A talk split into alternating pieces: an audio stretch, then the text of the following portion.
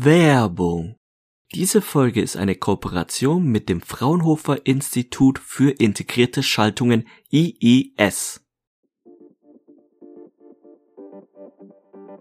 Career Academy by Bonding, der Podcast mit Einblicken in die Karrierewelt. Erlebe Interviews mit spannenden Gästen aus unterschiedlichen Bereichen rund um die Themen Studium und Karriere. Karrierewege für Schülerschaft, Studierende, Absolvierende, Young Professionals und alle sonstigen Interessierten.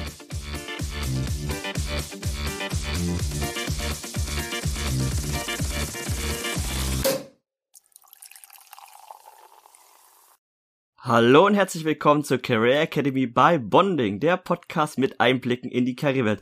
Ich bin der Lin und zusammen mit Felix und unseren heutigen zwei Gästen beleuchten wir mögliche Karrierewege. Felix, mit wem erforschen wir den Karrieredschungel? Hallo zusammen. Wir gehen heute in eine etwas ungewöhnlichere Form von Arbeitgeber hinein, denn wir sprechen heute nicht mit einem klassischen Unternehmen, sondern mit einer Gesellschaft und zwar mit Fraunhofer. Und tatsächlich nicht mal ganz mit Fraunhofer, sondern mit einem spezifischen Institut. Das Fraunhofer Institut für integrierte Schaltungen, kurz IIS. Wir haben dafür zwei wundervolle Gäste, nämlich einmal Julia. Julia ist wissenschaftliche Mitarbeiterin im IIS. Hallo Julia. Hallo. Und einmal mit Max. Max ist aus dem Personalmarketing heute bei uns. Hallo Max. Hallo. Wir werden heute sprechen ein wenig über die bereits erwähnte Fraunhofer Gesellschaft. Das allerdings nur kurz, denn wir möchten dann relativ schnell schon tiefer eintauchen. Als erstes in das Institut für integrierte Schaltungen. Was macht es eigentlich so besonders? Was unterscheidet es vielleicht von anderen Instituten?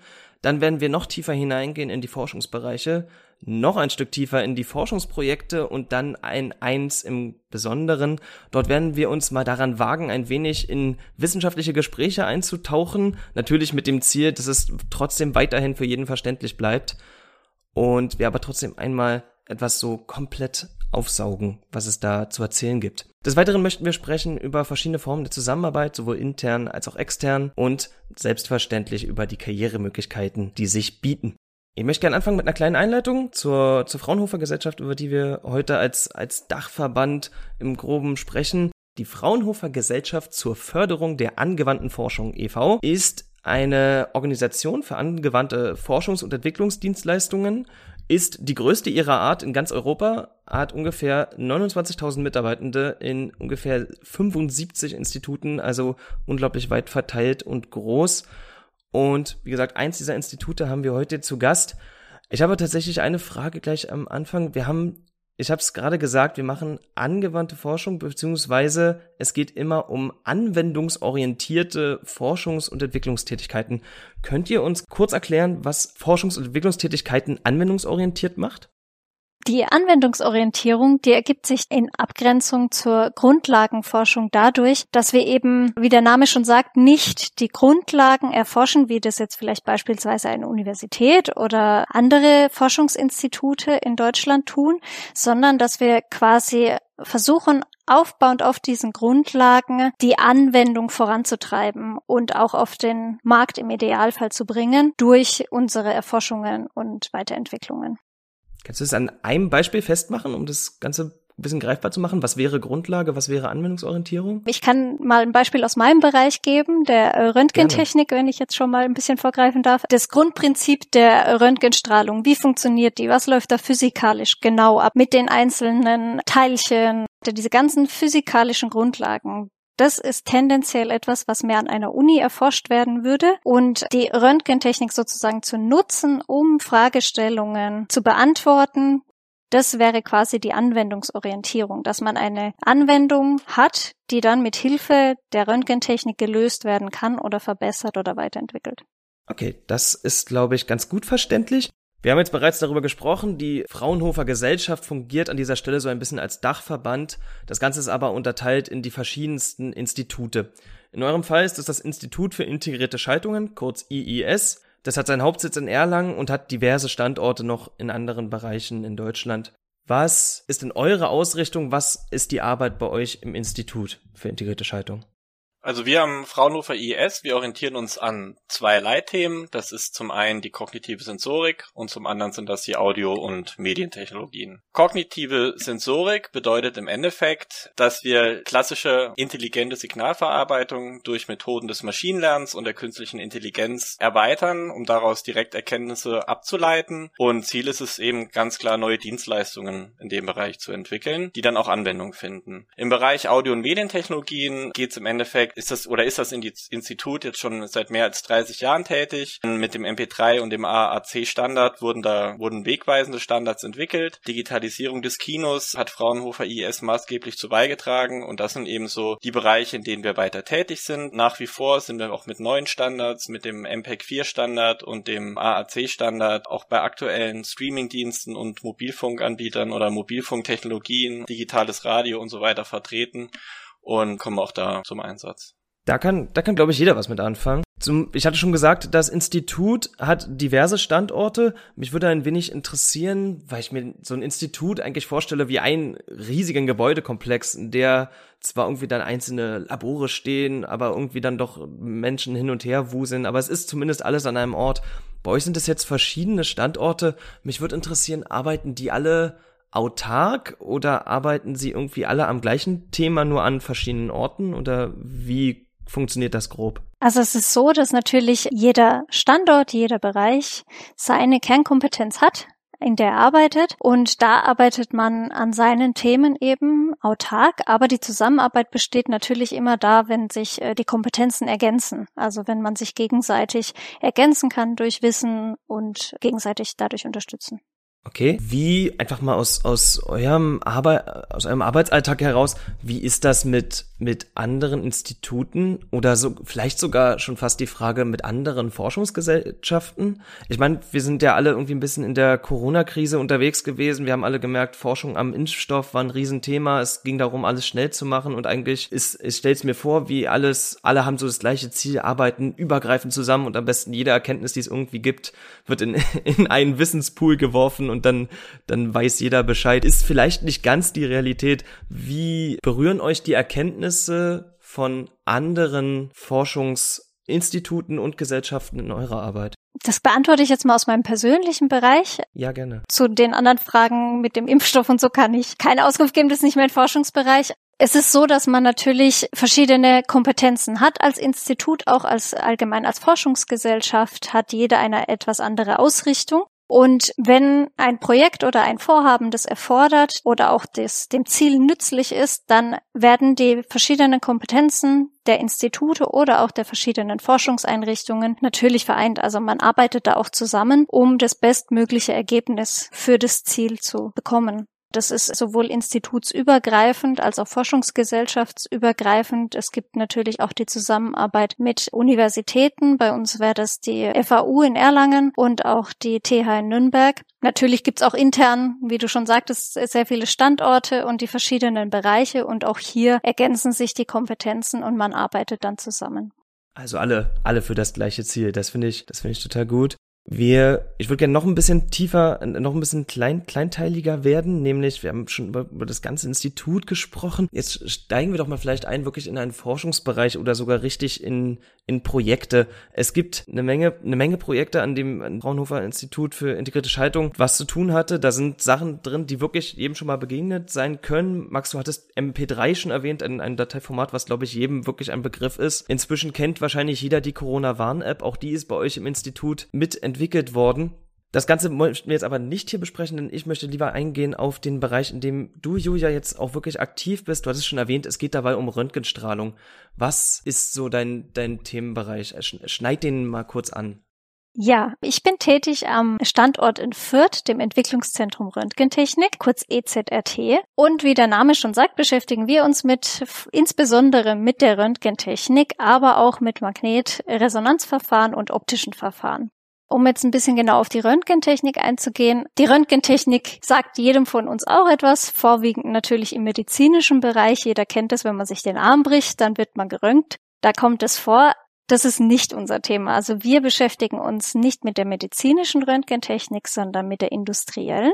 In dem Bereich wirklich von mikroskopisch kleinen Objekten bis zu ganzen Autos oder Cargo-Containern, die, die wir untersuchen können mit unserer Röntgentechnik, mit den Anlagen, die wir hier vor Ort haben. Das ist immer noch, glaube ich, sehr abstrakt, was für mich auch, bevor ich hier gearbeitet habe. Aber ich kann mal ein paar Beispiele geben, die deutlich machen, dass, dass es eigentlich jeden von uns auch tatsächlich im täglichen Leben begleitet, die industrielle Röntgentechnik. Und das ist zum einen ein sehr bekanntes Beispiel. Jeder von uns ist wahrscheinlich schon mal in Urlaub geflogen oder war an einem Flughafen und da kennen wir alle diese Gepäckscanner, wo unser Gepäck durchläuft. Da wird Röntgentechnik dafür eingesetzt und diese Röntgentechnik macht sozusagen die Flughäfen sicherer und das Fliegen an sich. Man kann da sehen, was in dem Koffer drin ist und äh, gefährliche Stoffe eventuell separieren oder eben die Sicherheitsmechanismen anlaufen lassen wenn man diese detektiert. Und ein anderer Bereich, wo uns das natürlich nicht bewusst, aber auch begegnet, ist Lebensmittel. Viele, viele Lebensmittel werden auch heute schon mit Röntgentechnik untersucht. Also da gibt's Qualitätskontrollen, die eben dafür sorgen, dass da keine Fremdstoffe enthalten sind oder andere gefährliche Materialien. Und auch da wird sehr, sehr oft schon Röntgentechnik eingesetzt.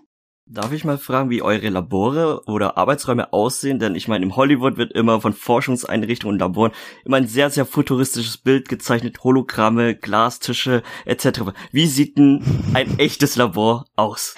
Natürlich genau so, wie du es gerade gesagt hast. Oh, Finde ich super. Spaß. Also tatsächlich ist es sehr gemischt. Also wir haben hier insgesamt elf Anlagen stehen, die quasi diesen ganzen Bereich von mikroskopisch, also nur am Standort in Fürth. Wir haben ja noch Außenstandorte in in Passau, Deggendorf, Würzburg und eben unseren Hauptstandort in Fürth. Und allein in Fürth haben wir elf äh, Röntgenanlagen stehen, die quasi zur Untersuchung dieser ganzen Objektbreite benutzt werden können. Und da ist das äh, Portfolio wirklich sehr, sehr groß. Also wir haben hier tatsächlich auch eine Roboter-CT-Anlage stehen. Das ist zumindest aus meiner Sicht sehr, sehr futuristisch. Und auch zum Beispiel die, unsere XXL-CT, die ist auch weltweit einzig einzigartig, zumindest im zivilen Bereich. Ansonsten die anderen Röntgenanlagen, die wir hier haben, sind natürlich immer auf die Anwendung angepasst. Aber auch hier haben wir die verschiedensten Anlagen. Wir haben CT-Anlagen, die für verschiedene Objektgrößen verwendet werden können, die man sich aufgebaut hat zur Untersuchung von verschiedenen Fragestellungen. Und dann haben wir natürlich aber auch Durchstrahlungsanlagen mit Fließbändern zum Beispiel. Wir haben für unsere Pflanzenuntersuchungsanlagen haben wir auch spezielle Anlagen. Also es ist ein wirklich sehr, sehr breites Portfolio. Studio. Wir haben auch immer mal wieder die lange Nacht der Wissenschaft. Da kann man gerne bei uns vorbeikommen und sich das alles mal in real sozusagen angucken. Das entspricht dann wirklich auch dem Zustand, wie es hier meistens ist. Ja, ja, zu dem Thema kommen wir auf jeden Fall später noch. Ich muss aber an einer Stelle kurz einhaken. Was ist, was ist eine Roboter-CT-Anlage? Also Ach so, CT die Roboter-CT, Entschuldigung. CT kennt man vielleicht noch aus dem Krankenhaus, also Com Computertomographie, genau. das kriege ich noch hin, aber was macht, was macht ein Roboter an der Stelle?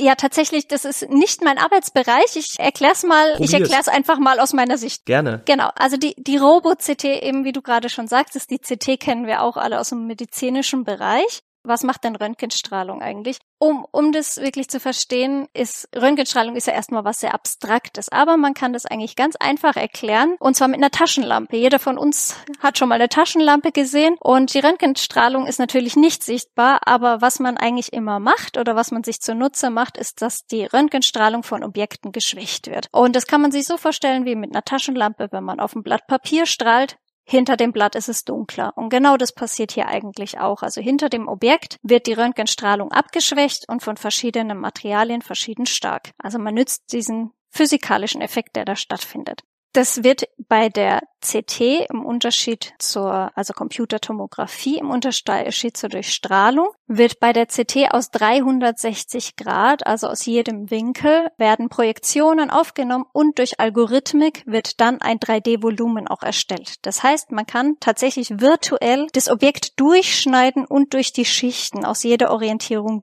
durchfahren, wenn man so möchte. Also man kann sich das am Bildschirm angucken. Natürlich ist es nicht immer so, dass die Objekte sich auf einem Drehteller oder zwischen der Röhre und dem Detektor platzieren lassen. Vielleicht auch manchmal, weil sie unzugänglich sind. Oder hier als Beispiel kann man vielleicht Schweißnähte an einem Auto nennen. Diese Schweißnähte möchte man gerne untersuchen, aber da kann man nicht einfach das Auto auf den Drehteller packen und dann schaut man sich die eine Schweißnaht an, die interessant ist, sondern da macht es einfach Sinn, dass man mit diesen Roboterarmen an der einen, an einem Roboter ist die Röntgenquelle, an einem anderen ist der Detektor und dann kann man mit verschiedenen Trajektorien, also Verfahrwegen und den Trajektorien zueinander kann man dann Bilder aufnehmen, die durch Strahlungsbilder und hinterher eben genauso eine Rekonstruktion von der interessanten Stelle machen und die Information, die man benötigt, daraus gewinnen.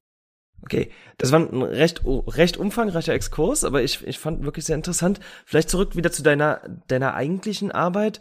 Ich würde äh, vielleicht kurz bevor wir ins Thema einsteigen, würde mich noch interessieren, läuft es, äh, Stichwort Projekte, also läuft es so, dass du ein Forschungsprojekt bekommst, es quasi anfängst, durchführst, beendest, am Ende Ergebnisse hast, dann ist Schluss und dann machst du das nächste? Oder hast du im Prinzip so, so eine Daueraufgabe, an der du die ganze Zeit sitzt und versuchst sie immer und immer besser zu machen? Oder wie kann ich mir so, ein, so einen Arbeits, ich weiß nicht, so einen Gesamtplan vorstellen? Das ist natürlich sehr stark unterschiedlich von Mitarbeitenden zu Mitarbeitenden. Bei mir ist es tatsächlich so, dass ich nicht nur an einem Projekt arbeite, sondern an verschiedenen Projekten mitarbeite und da verschiedene Aufgaben wahrnehme. Also das ist je nachdem, was gerade erforderlich ist. Und auch hier ist wieder das Prinzip der Ergänzung, dass man sich gegenseitig mit seinen Kompetenzen ergänzt. Also es gibt einfach Mitarbeitende, die sind sehr gut im Organisieren, die sind dann öfter mit der Projektleitung vertraut. Dann gibt's welche, die sind sehr gut in den Algorithmengeschichten und Programmierung, Software und sowas. Da wird schon nach Kompetenzen geschaut. Ich mache jetzt in verschiedenen Projekten Machbarkeitsstudien zum Beispiel, wo ich Messungen durchführe und dann auch die Berichte dazu schreibe und hole mir da natürlich das Wissen und die Kompetenz von meinem Kollegen, der sehr tief in der Algorithmik drin ist und mich da eben in der Auswertung auch unterstützen kann und sammle mir da eben, ich sag mal, salopp, was ich brauche, zusammen, um quasi die Aufgabe zu erledigen. Ansonsten schreibe ich auch an Forschungsanträgen zum Beispiel mit. Mach mit, wo auch immer meine Kompetenz gebraucht wird und wo ich mich auch wohlfühle ich, würde ich würde es gerne wirklich wagen, in eins, in eins der Projekte mal, mal reinzuschauen, damit wir ein, Beispiel dafür bekommen, was die, was ist so wirklich eine, eine, eine Herausforderung und wie kommt man dann irgendwie zu, zu einer Lösung, zu Ergebnissen. Vielleicht, um ein Beispiel rauszugreifen, ich habe ich hab mir einen, einen Vortrag von dir mal ansehen können, da ging es um Materialunterscheidung zwischen Plastik und Holz über Nutzung von, oh, ich glaube, du, dualer Röntgenstrahlung. Ich kann es gar nicht mehr richtig konstruieren. Ist das was, worüber wir mal kurz, kurz sprechen können? Und kannst du das, uns das darlegen, worum es da ging? Ich würde lieber ein anderes Beispiel nehmen. Gerne auch ein anderes. Ich bin eben, wie du gerade schon erwähntest, in der Gruppe Sortier- und Laborsysteme und wir beschäftigen uns vor allem mit Mehrenergieverfahren. Das klingt jetzt erstmal ziemlich abstrakt, aber ist eigentlich dasselbe Prinzip. Wir machen vorwiegend durch Strahlungsbilder und die eben nicht nur mit einer Röntgenenergie, sondern mit verschiedenen Spektren. Das kann man sich so vorstellen, wenn wir wieder das Beispiel mit der Taschenlampe nehmen. Man nimmt verschiedene helle Taschenlampen und bestrahlt ein und dasselbe Objekt und hinten dran kommt eine unterschiedliche Abschwächung raus. Und das, so ähnlich ist es bei uns auch. Das heißt, wir haben das zu untersuchende Material auf einem Förderband und tun mit einer Röntgenquelle und einem Detektor mit zwei unterschiedlichen sensitiven Flächen unterschiedliche Materialinformationen gewinnen und können dadurch physikalische Größen ermitteln mit der Algorithmik, die wir haben. Und das machen wir eben für Dual-Energieverfahren, also Dual Energy oder Mehrenergieverfahren, auch wo man eben mehr als zwei spektrale Informationen des Objektes hat. Und das Projekt, was ich gerne nutzen würde, ist für, für das Recycling da ist es ja so, dass aktuell, weiß jeder von uns, sehr, sehr viel Elektronik, Konsumgüter konsumiert werden, auch auf der ganzen Welt eigentlich. Und das natürlich sehr rohstoffintensiv ist, sage ich mal, und man natürlich eigentlich gerne diese Rohstoffe im Kreislauf halten möchte. Stichwort Kreislaufwirtschaft. Das ist natürlich auch in aller Munde und eigentlich ein ganz interessantes Thema. Aber leider ist es jetzt, wenn man das Beispiel Leiterplatten nimmt, die auch im leuchtenden Turnschuh zum Beispiel enthalten sind, ist das Ganze nicht so leicht. Die Materialien sind fest in der Leiterplatte verbaut und oft ist es leider so, dass das Rohmaterial günstiger zu gewinnen ist, als das Material zu recyceln. Das versuchen wir zu unterstützen, diesen Gedanken der Kreislaufwirtschaft, dass man diese Materialien auch von Leiterplatten möglichst lange im Kreislauf hält, indem man quasi bei der Sortierung dieser Leiterplatten schon ermittelt, welche Leiterplatten Leiterplatten haben denn welche Materialien enthalten, wie, wie sind die enthalten und wie viel davon. Und wir versuchen da eben auch mit anderen, mit Infusion mit anderen äh, Technologien zusammen, diese Ergebnisse zu ermitteln und eben dieses Recycling von Leiterplatten zu verbessern und dadurch eben auch einen Beitrag dazu zu leisten, dass man die Rohstoffe im Kreislauf erhalten kann. Recycling ist ja ein globales Problem. Deswegen ja. äh, möchte ich die Frage stellen, ob du dich manchmal als eine Person fühlst, die die Welt, die die komplette Welt damit beeinflussen kann mit deiner Arbeit. Also ein kleines bisschen ehrlich gesagt schon. Also es ist ja ganz oft so, dass man denkt, ach ja, mein Tun hat eigentlich keine Auswirkung. Aber es ist tatsächlich so, dass wenn man es nicht probiert hat, hat man, also man kann eigentlich nichts verlieren. Man kann es ja nur besser machen. Und ich habe schon den Eindruck, dass wir auch unseren Beitrag dazu leisten können, wenn wir jetzt solche Fragestellungen besonders gut lösen, dass sie auch wirklich weit verbreitet eingesetzt werden können oder eben, wie das Thema von Fraunhofer ja auch ist, in die Anwendung und wirklich auch in den Markt kommen, dass wir da wirklich auch einen Beitrag dazu leisten können, dass das verbessert wird. Also ein Stück weit die Welt retten, ja. Ich finde ich finde das Thema unglaublich spannend. Ich würde mal, ich versuche jetzt mal, ich habe ich hab dir wirklich aufmerksam zugehört, ich versuche mal zu konstruieren, wie ich denke, dass das funktioniert. also ich nehme, ich habe Leiterplatten oder noch besser, ich habe eine Menge von von Rohstoffen. Ich weiß aber nicht, welche Rohstoffe das alles sind. So, dann nehme ich mir diese diese Menge, schieß dort Röntgenstrahlen drauf und messe wahrscheinlich aus sozusagen auf der Rückseite, wie viel kommt jeweils noch an, wie viel bleibt kommt jeweils durch. Und wahrscheinlich gibt es sowas wie Tabellen, wo es schon x-fach getestet wurde, dass ich weiß, durch den Rohstoff X kommen so und so ein Anteil von von Röntgen Röntgenstrahlen durch und dadurch, dass ich weiß, womit ich losschieße und weiß, was ankommt, kann ich das Material bestimmen. Ganz so leicht ist es nicht. Ach, schade. Aber der Grundgedanke passt schon. Also, ja, wie du bereits sagtest, also man hat eine Röntgenquelle, die quasi die Objekte durchstrahlt. Diese Objekte, also das kann man das ist jetzt nicht so, dass da eine Leiterplatte durchfährt, sondern in den meisten Band, Fließbandanwendungen, auch im Recycling, reden wir halt von, von Tonnen pro Sekunde, die Material da durchlaufen. Und man strahlt quasi auf die Objekte drauf, aber oft ist es leider auch nicht so, dass die da jetzt schön einzeln liegen, sondern die überlappen sich natürlich. Und das ist ja auch der Vorteil der Röntgenstrahlung, weil im Gegensatz zur Taschenlampe kann die Röntgenstrahlung durchschauen. Das heißt, man hat quasi diese unterschiedlichen Materialien, die man durchstrahlt und hinten kommt eine aufsummierte Information an, wenn man so will. Ne? Man, man durchstrahlt ja viele verschiedene Objekte auf dem Weg eines Strahls mhm. Eben mit Hilfe von Dual Energy oder auch äh, Multi-Energy Algorithmen kann man dann Rückschlüsse auf das Material, was da drin enthalten ist, natürlich in gewissen Grenzen, äh, treffen und eben zum einen entweder eine quantitative Unterscheidung machen, also wie viel von was ist da drin, oder auch eine Störstoffdetektion, dass man quasi sagt, dieses Material da wären wir wieder bei den Lebensmitteln zum Beispiel. Metall will ich nicht im Joghurt haben. Dass man quasi Störstoffdetektion macht, dass man halt ein bestimmtes Material versucht zu detektieren und dann Signal gibt oder eben das auswertet. Okay, ich meine, ich meine, das habe ich verstanden. Tatsächlich. Es ist, ich finde, ich finde es wirklich unglaublich spannend. Gibt's wir haben Recycling als, als klaren Anwendungsbereich. Mhm. Gibt's da, also erstmal gibt's noch, gibt's schon andere Ideen, wo das auch hin könnte? Also gibt's zum Beispiel in der, in der, in einem Flug, wird das, du hattest schon die Flughäfen selbst genannt, gibt's da genau. vielleicht Ideen, dass man das Ganze weiter nach vorn bringen will und die, die Flughafengepäck durch Durchsuchungen weiterentwickeln oder andere Ideen?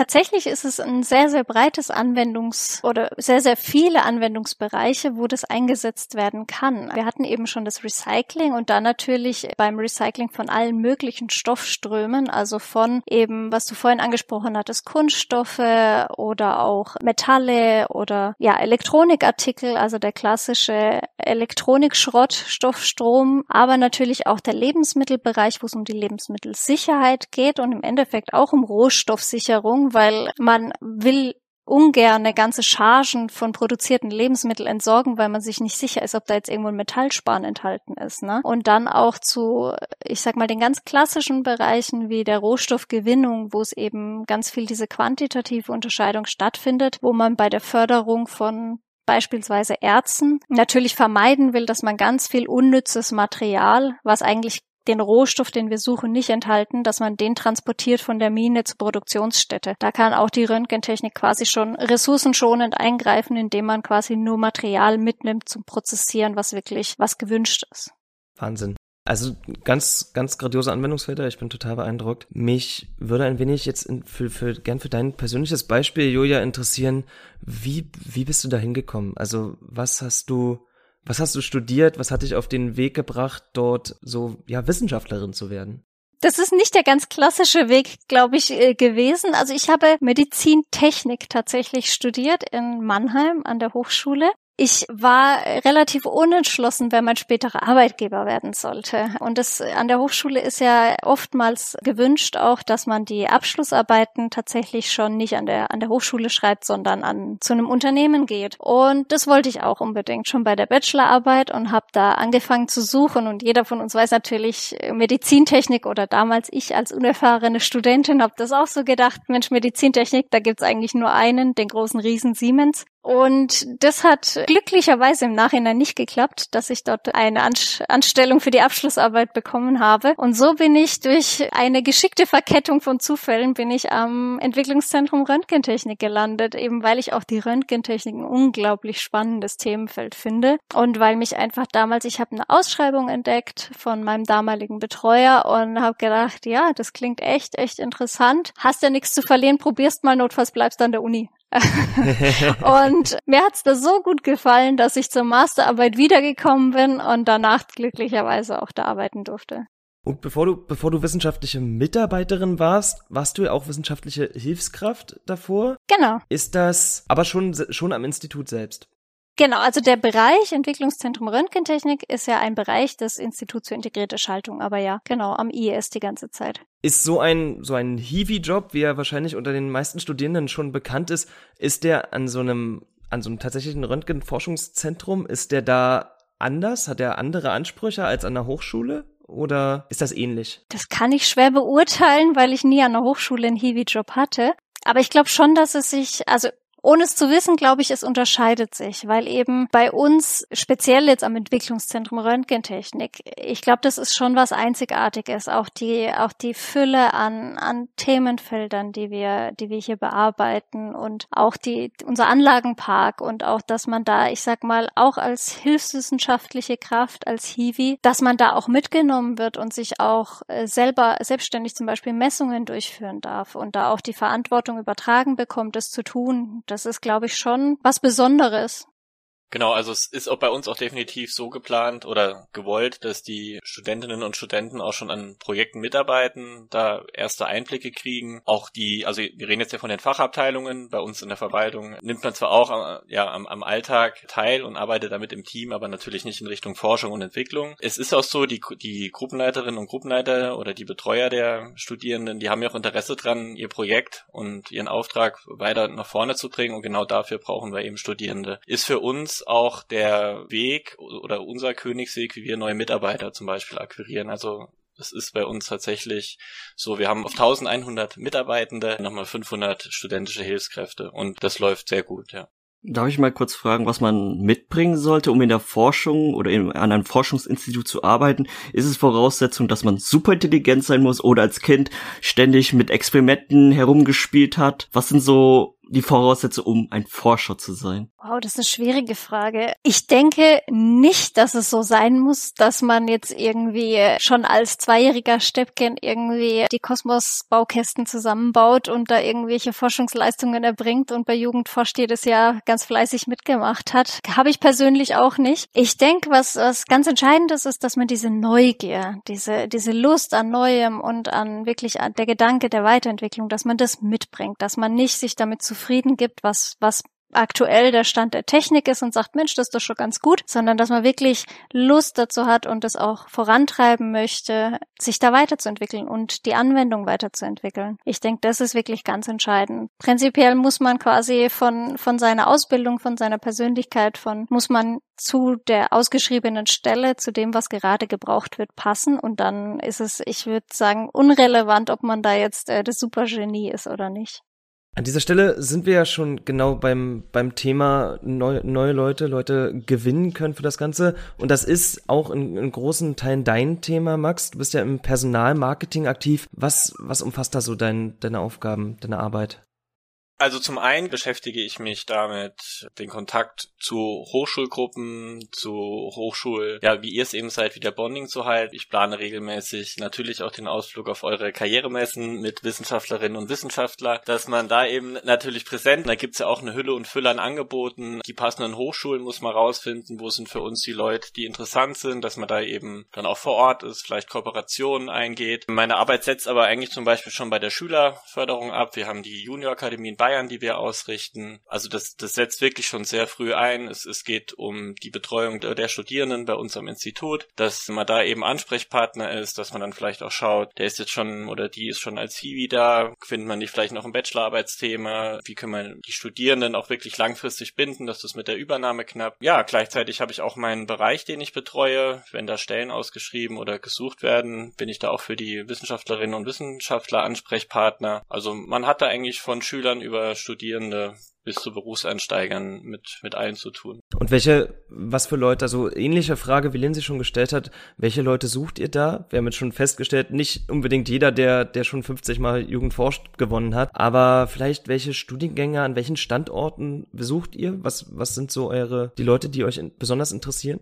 Also der, der größte Bedarf ist sicherlich Informatikerinnen, Informatiker, Physikerinnen, Physiker, Elektrotechnikerinnen und Elektrotechniker. Das ist im Endeffekt die Disziplin Mathematik auf jeden Fall. Es ist aber auch immer, wie du schon gesagt hast, es muss einfach passen. Die Motivation muss passen. Ich sehe die ganzen Bewerbungen, die bei uns einkommen, begleite auch die Einstellungsprozesse von den Studierenden. Es sind nicht immer unbedingt die mit den besten Noten, sondern manchmal muss auch wirklich, muss die Begeisterung für das Thema da sein. Und manchmal suchen wir jemanden, der total kreativ ist, der vielleicht neue Ansätze findet und manchmal brauchen wir jemanden, der ja vielleicht in irgendeinem Code ganz pieselig nach Fehlern sucht und da wirklich Ausdauer mitbringt. Also das ist auch eine riesen Bandbreite, die da abgedeckt wird und so einfach lässt sich die Frage eigentlich nicht beantworten. Man braucht immer eine Mischung aus verschiedenen Typen, Disziplinen, verschiedene Charaktere und dann wird es ist meistens so eine Teamarbeit auch erfolgreich. Da kommt auch direkt das äh, Stichwort Interdisziplinarität, was, was natürlich bei uns immer vorhanden ist. Und da kann ich irgendwie von unserem Bereich von einem Beispiel erzählen. Also wir haben auch Projekte gehabt, wo ein Physiker, ein Biologe, Maschinenbau und ein Künstler zusammengearbeitet haben an einem und demselben Projekt. Und jeder hatte eben seine Aufgabe in dem Projekt, wo er mit seiner Kompetenz glänzen konnte und eben gemeinsam man daran gearbeitet hat, das Ziel zu erreichen und es dann auch geschafft hat.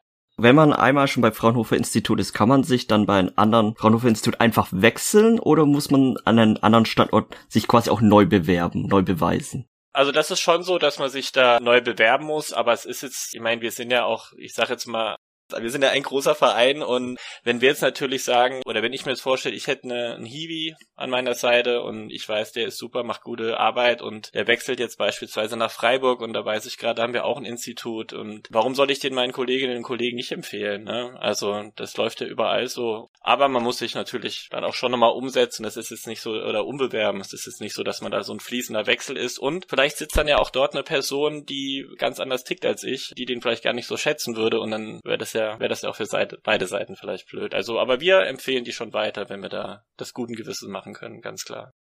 Okay. Wer bei euch arbeitet, hat ja immer, du sagst schon, ist ein eingetragener Verein, nichtsdestotrotz ist ja Fraunhofer auch weiterhin ein Arbeitgeber und zwar gar nicht irgendeiner, sondern ein unheimlich gut bewerteter. Ihr seid 2020 auf äh, Platz eins gewesen bei äh, Trendance, eine, eine, so eine Forschungsseite dafür, für Professionals und Young Professionals und bei einem, einem Magazin namens Universum unter den äh, Most Attractive Employers für Young Professionals und Studierende. Also ihr seid, ihr habt extrem gute Beurteilungen. Das ist jetzt zwar ganz Fraunhofer, aber trotzdem würde mich, vielleicht kannst, magst du das grob schon fürs, fürs IES sagen, vielleicht was unterscheidet euch von Arbeitgebern oder was zeichnet euch aus als Arbeitgeber? Also das Besondere ist definitiv schon, dass man bei uns einfach die eigenen Ideen einbringen kann oder dass es sogar gewünscht ist, dass man dann riesen Gestaltungsspielraum hat und dass das Ziel tatsächlich ja von den ist, dass man die Entwicklungen in die Anwendung bringt. Also ich denke schon, dass das doch für eine gewisse Begeisterung und Zufriedenheit sorgt, wenn man weiß, meine Idee verstaubt jetzt nicht in der Schublade, sondern das ist ja für uns überlebenswichtig, sage ich mal, dass die Wissenschaftlerinnen und Wissenschaftler gute Ideen haben, die dann auch zum Einsatz kommen. Dann äh, ist es so, dass wir natürlich riesen Konkurrenz um die Fachkräfte in den Fächern Informatik, Physik, Elektrotechnik, Mathe haben, das ist ganz klar. Wir orientieren uns oder die Wissenschaftler sind bei uns nach dem Wissenschaftsarbeitszeitgesetz eingestellt. Das heißt, die Vergütung äh, richtet sich nach dem öffentlichen Dienst und wir müssen da eben durch die Benefits die wir bieten durch unsere Pluspunkte, ja, auch ein wenig, sag ich mal, den Gehaltsvorsprung der Konkurrenz vielleicht ausgleichen. Und das spiegelt sich, denke ich, auf jeden Fall in der Zufriedenheit wieder, weil wir eben in, in dem Bereich wahnsinnig viel tun, sei es jetzt, ob wir sehr strukturiertes, engagiertes Onboarding betreiben, gemeinsam mit unserer Personalentwicklung. Ähm, wir haben schon auch vor Corona äh, tatsächlich das Format des Homeoffices angeboten, auch je nach Stand des privaten Lebens, wo bin ich gerade, habe ich vielleicht Nachwuchs, erwarte ich Nachwuchs, wie arbeitet meine Partnerin oder mein Partner, auch da haben wir viele Möglichkeiten zu unterstützen. Bei uns gibt es im Endeffekt keine Kernarbeitszeit. Unsere Wissenschaftlerinnen und Wissenschaftler können ganz flexibel arbeiten. Also wenn man jetzt, natürlich muss man die wichtigen Meetings mitkriegen, aber wenn jetzt jemand ein Early Bird ist, der, der kann gerne um 6 Uhr anfangen und wenn jemand sagt, ich muss jetzt mal lang schlafen, fängt er halt ein bisschen später an, muss aber natürlich auch ein bisschen länger bleiben. Aber das sind wirklich so Sachen, wo wir unseren Arbeitnehmerinnen und Nehmern volle Flexibilität auch bieten wollen. Dann, was uns definitiv auch ausmacht, ist die Kultur am Institut äh, selber. Wir sind sehr international aufgestellt. Wir haben Mitarbeitende aus über 50 Ländern. Es wird, meine ich, bis zur höchsten Ebene bei uns geduzt. Also das ist super angenehm. Ich bin jetzt selber seit zwei Jahren am Institut, fühle mich da pudelwohl. Also aus meiner persönlichen Sicht kann ich sagen, dass Fraunhofer so ein unglaublich attraktiver Arbeitgeber ist, weil es äh, so viele Möglichkeiten als Mitarbeitender gibt. Man kann, man kann sich sehr viel ausprobieren, man kann verschiedene Bereiche testen auch für sich, wo immer es sich anbietet. Also man kann zum Beispiel vom Projektmanagement auch wirklich, ich sag mal, in, ins Tun halt, wie bei mir auch Messungen machen. Man kann, man kann da überall mal versuchen, ob, ob das was für einen ist. Das macht super, super attraktiv. Und eben auch, was der Max gerade angesprochen hat, die Kultur. Also es ist einfach super familiär. Ich war noch nicht bei einem anderen Arbeitgeber, aber was ich definitiv sagen kann, hier gibt's diese klassischen Hierarchien, dieses Hierarchiedenken auch, das ist hier nicht, nicht da. Also man, wie der Max schon sagte, man duzt sich über alle Hierarchieebenen hinweg und das macht es eben so schön, hier auch zu arbeiten. Darf man dennoch die Frage stellen, wie, ob man ein Leben lang quasi dann in der Forschung und Wissenschaft bleibt oder gibt es doch öfters den Fall, dass nach einer gewissen Zeit man in die Industrie wechselt?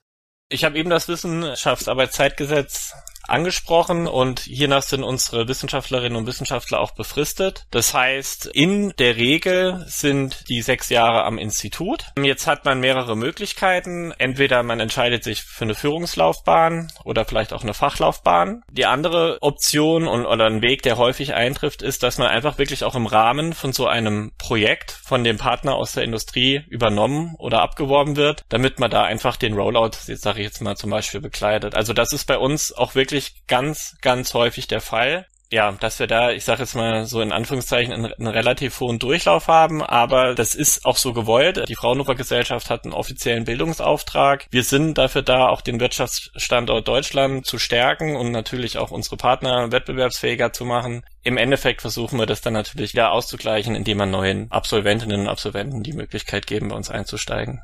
Gut. Wer diesem Podcast bisher aufmerksam zugehört hat, der wird die wird aufgefallen sein. Wir haben hier und da äh, achten wir, versuchen wir wirklich darauf zu achten, hier geschlechtergerecht alle Leute zu benennen. Und das machen wir grundsätzlich in unserem Podcast sehr gerne. Wir versuchen das, weil es weil wir das für wichtig halten. Es hat ja aber tatsächlich auch ähm, einen, einen inhaltlichen Faktor, nämlich gibt es bei euch im Institut eine extra Initiative für die Begeisterung von Frauen für die Arbeit bei euch. Ich meine sogar, es gibt zwei Programme dafür. Die heißen zum einen Talenta und zum anderen Josephine. Kannst du uns zu denen was erzählen, Max?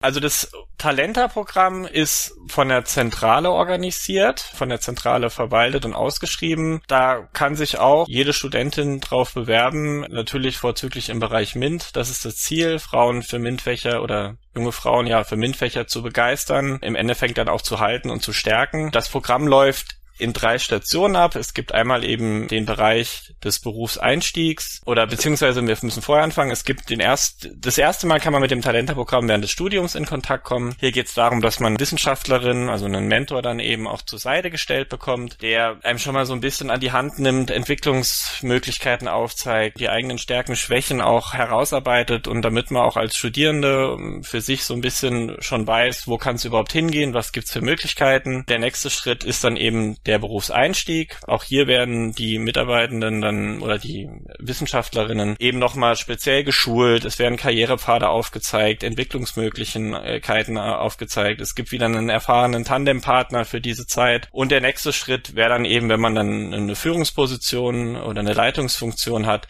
dass man eben auch hier in den entsprechenden Kompetenzen nochmal gestärkt, geschult wird und, und sein Profil noch weiter festigen kann. Also holt die Studentinnen wirklich in der Ausbildung noch ab und begleitet sie dann auf ihrem Weg bis zur, zur Führungsposition. Wir am Fraunhofer Institut für integrierte Scheidungen, wir haben ein ähnliches Programm, das nennt sich Josephine. Das richtet sich eben auch an ja, MINT interessierte Studentinnen, die dann eine unserer Wissenschaftlerinnen zur Seite gestellt bekommen für ein halbes Jahr. Das Ganze findet gemeinsam mit der Personalentwicklung statt. Wir haben da eine Auftaktveranstaltung, wir haben am Ende einen Abschluss und zwischendrin eben getaktet und auch begleitet von der Personalentwicklung solche Entwicklungen Entwicklungsgespräche. Die Julia kann hierzu eigentlich auch noch vielleicht ganz gut ein, zwei Worte sagen. Sie hatte schon zweimal als Mentorin mitgearbeitet, ist das richtig?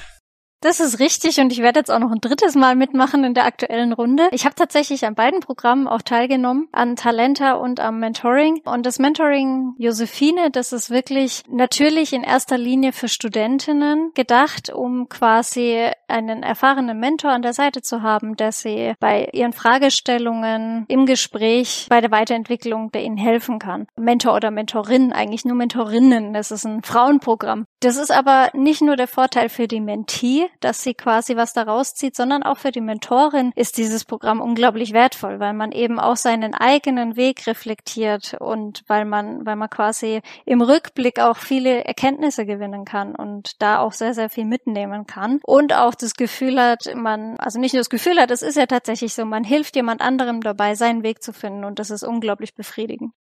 Das, das hört sich ganz fantastisch an. Gut, wir haben eine, wir haben eine Menge gesprochen über, über euer Institut. Ich würde gern noch ein paar, wir bewegen uns langsam Richtung Ende, ich würde gern noch ein paar Fragen stellen, so ein bisschen um eure, eure persönliche Meinung auf so ein paar Themen hier, hier mit abbilden zu können. Und eine Sache, die mir, die mir eingefallen ist, als ich drüber nachgedacht habe, dass wir heute mit, über wissenschaftliche Themen sprechen werden, ist so, ich glaube, das, das Bild in der Allgemeinheit von wissenschaftlich arbeitenden Leuten ist irgendwie immer sehr, sehr verknüpft mit dem Wort Nerd, sehr verknüpft mit mit vielen, äh, vielen Brillenträgern, vielen Leuten, die was auch immer irgendwie nicht, nicht die fittesten an der sozialen Komponente teilweise sind. Ist das, ich gehe davon aus, das ist weit, weitgehend nur Klischee und hat ganz wenig mit der Realität zu tun. Aber haben, meint, meint ihr Naturwissenschaften haben ein Imageproblem? Ich glaube, dass, dass das Image gerade in letzter Zeit doch sehr, sehr gut ist. Ich meine, Nachrichten und Entwicklungen sind ja eigentlich nur von den Trendthemen beherrscht. Also es kann sicherlich, vielleicht hatten sie ein Imageproblem, vielleicht gerade Informatik in den 90ern, kann ich jetzt, kann ich jetzt schlecht beurteilen. Aber mittlerweile sind, werden die Leute ja, Absolventinnen und Absolventen da gesucht, mit Handkuss genommen. Selbst wenn, selbst wenn er jetzt so ein bilderbuchhafter Nerd unterwegs wäre, wenn der genau das mitbringt, was der braucht, dann nehmen wir doch den mit Handkuss, ja. Also äh, das, das, wir wollen ja auch gar nicht, dass wir da also die mit einer hohen Sozialkompetenz, sag ich mal, ich sage jetzt natürlich auch übertrieben, die jetzt nur, nur rumlabern und rumschnacken, ne, die, die würden so ein Team ja vielleicht auch stören. Also ich denke, dass so ein Ausgleich immer ganz, ganz wichtig ist, gerade bei uns mit den wirklich verschiedenen Kulturen, verschiedene Arbeitsweisen. Da muss man sich vielleicht auch so, so ein bisschen zurechtfinden. Aber ich denke, das macht uns aus und bei uns findet man, glaube ich, aus allen Extremen Kolleginnen und Kollegen, die da im Haus rumrennen. Also gerade zum Beispiel wir im Personalmarketing, wir sind, werden vielleicht den Wissenschaftlern manchmal ein bisschen zu laut. also, ne? Und so ein ruhiger in sich gekehrter, der vielleicht so ein detailverliebter Wissenschaftler oder Tüftler, der wäre vielleicht im Personalmarketing auch gar nicht so richtig aufgehoben. Und ich glaube, so findet da jeder die Stelle, wo er eigentlich am besten zupasst. Da sind schon wieder so Stereotype bedient worden, auch von Max. Natürlich hat man die immer im Hinterkopf. Die, die werden einem ja, also man begegnet denen ja auch im, im alltäglichen Leben an allen Stellen. Und ich glaube, so allgemein Aussagen sind ja auch immer super schwierig. Also jetzt haben Naturwissenschaften ein Imageproblem. Das ist ja auch ein bisschen plakativ gestellt von euch. Ne? Ich kann definitiv sagen, bei uns haben die kein Imageproblem, logischerweise. Und es ist auch nicht so, dass hier irgendwie nur Nerds rumrennen. Und glaub, ich meine, ich bin kein klassischer Nerd und auch ganz, ganz viele Mitarbeitende hier sind nicht das, wie sich die breite Allgemeinbevölkerung den klassischen Nerd vorstellt, wenn man das so sagen darf, den klassischen Nerd. Das ist auch schon wieder sehr verallgemeinernd und ich denke einfach, das wird dem Ganzen überhaupt nicht gerecht, weil wie wir vorhin schon erwähnt haben, sind hier ganz, ganz viele unterschiedliche Disziplinen unterwegs und genau wie das ist auch jeder Mitarbeitende natürlich auch von der Persönlichkeit unterschiedlich und wir ergänzen uns da einfach sehr, sehr gut auch im Team und äh, in, in den Abteilungen und Bereichen. Und das passt einfach. Hier sind von allen, allen Persönlichkeiten, alle, alle Farben sind hier sozusagen. Ja, sehr gut. Das ist doch, ist doch sehr gut, dass wir dieses, dieses klischeehafte Bild noch aus der Welt geräumt haben. Ich würde jetzt gerne Richtung Ende steuern und ein Format, was wir immer am Ende unserer Folge machen und was wir natürlich auch euch anbieten wollen, ist die sogenannte Promo-Minute. Das heißt, wir möchten auch euch vom Fraunhofer Institut für integrierte Schaltungen die Möglichkeit geben, eine Minute lang einmal euch vorzustellen, euch am Stück selbst zu bewerben. Wir haben im Vorgespräch überlegt, ja, ihr habt das schon grob untereinander ausgemacht. Deshalb würde ich eigentlich nur kurz zu Lynn schauen, ob er die Zeit nimmt. Und wenn ihr beide soweit seid, dann würde ich sagen, ich ziehe kurz runter und eure Promo-Minute beginnt in 3, 2, 1, jetzt.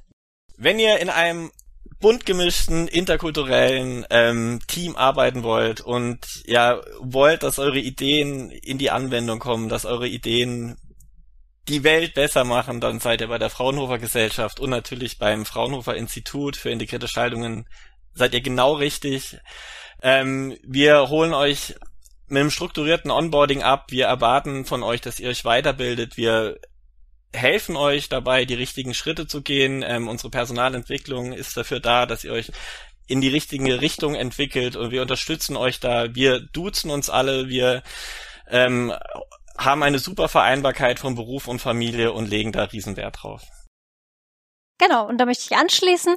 Hier am Fraunhofer Entwicklungszentrum Röntgentechnik werden unterschiedliche Kompetenzen gebraucht und arbeiten auch zusammen. Alle ziehen an einem Strang, um ein Ziel zu erreichen. Man kann sich sehr gut weiterentwickeln. Wir kommen jetzt schon zum Ende, wie das Felix schon angekündigt, aber ich möchte noch ganz gerne eine wichtige Frage stellen.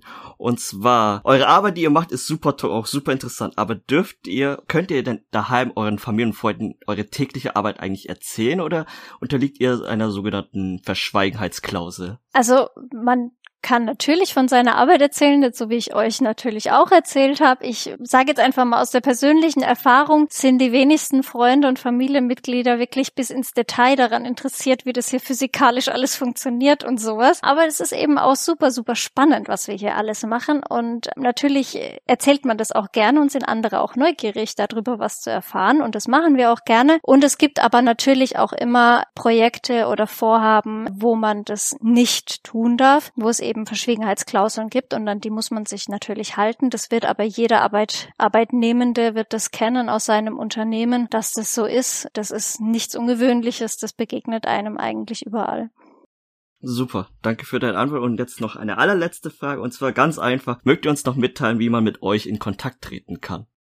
Wenn ihr interessiert seid an einem Praktika oder an einem Praktikum oder an einem Job, am besten tatsächlich aktuell auf unsere Homepage gehen. Äh, da findet ihr unter Karriere und Jobs die aktuellen Ausschreibungen. Zu gewöhnlichen Zeiten ist es auch so, dass ihr uns gerne Initiativbewerbungen zukommen lasst. Jetzt ist es aber so, dass durch Corona eben auch die Bürobesetzung geregelt ist. Es ist schwieriger, spontan neue Praktikantinnen und Praktikanten aufzunehmen. Deshalb wirklich den Tipp, einfach auf die Homepage gehen, schauen, was ist ausgeschrieben. Sollte sollte nicht das Passende dabei sein, solltet ihr vom Personalmarketing, das bin dann entweder ich, also Max Müller oder meine Kollegin, die Nina Wörlein, wir sollten auf der Homepage zu finden sein, einfach vielleicht eine E-Mail aufsetzen, gerne schon mal Lebenslauf und äh, aktuellen Notenausdruck mitschicken und dann können wir euch doch immer noch auf die passende Position setzen. Liebsten ist uns aber natürlich der Weg, ja, direkt über die Homepage. Und bei der nächsten möchte ich noch kurz anwenden, bei der nächsten virtuellen Bonding Karrieremesse natürlich. Die Bonding Virtual Career Fair. Ich habe jetzt das Datum nicht im Kopf genau. 23.06.2021. Seid alle dabei. Ganz genau. Und da könnt ihr uns auf jeden Fall, könnt ihr zu uns an Stand kommen und fragen, was wir so im Angebot haben für euch. Ja, wie der Max bereits erwähnte, ist es natürlich auch auf diversen Messen und anderen Veranstaltungen möglich, mit uns in Kontakt zu treten. Und ihr könnt natürlich immer, wenn ihr über einen Artikel, über einen Beitrag von uns irgendwo stoßt, könnt ihr auch immer jemandem schreiben, der hier arbeitet und wir vermitteln euch dann schon auch zu den zuständigen Personen aus dem Personalmarketing. Und da findet sich auch immer eine Lösung. Auch wenn ihr zu verschiedenen Themenbereichen, die hier erforscht werden, Fragen habt, da darf man sich nicht scheuen, einfach fragen und man bekommt auch Auskunft. Vielen, vielen Dank für eure Antworten. Damit endet leider heute unsere Folge mit Fraunhofer. Erstmal vielen lieben Dank an Julia und Max, dass ihr heute da wart und uns super interessante Einblicke in eines der renommiertesten Forschungsinstitute gegeben habt. Wir hören uns wieder in zwei Wochen und sagen jetzt Tschüss, wir hören uns. Tschüss. Tschüss. Tschüss. Danke, dass du bei der Career Academy vorbeigehört hast. Wenn du Wünsche, Feedback oder Fragen zu uns hast, schreib uns eine Mail an podcast@bonding.de oder via Instagram at bonding.ev.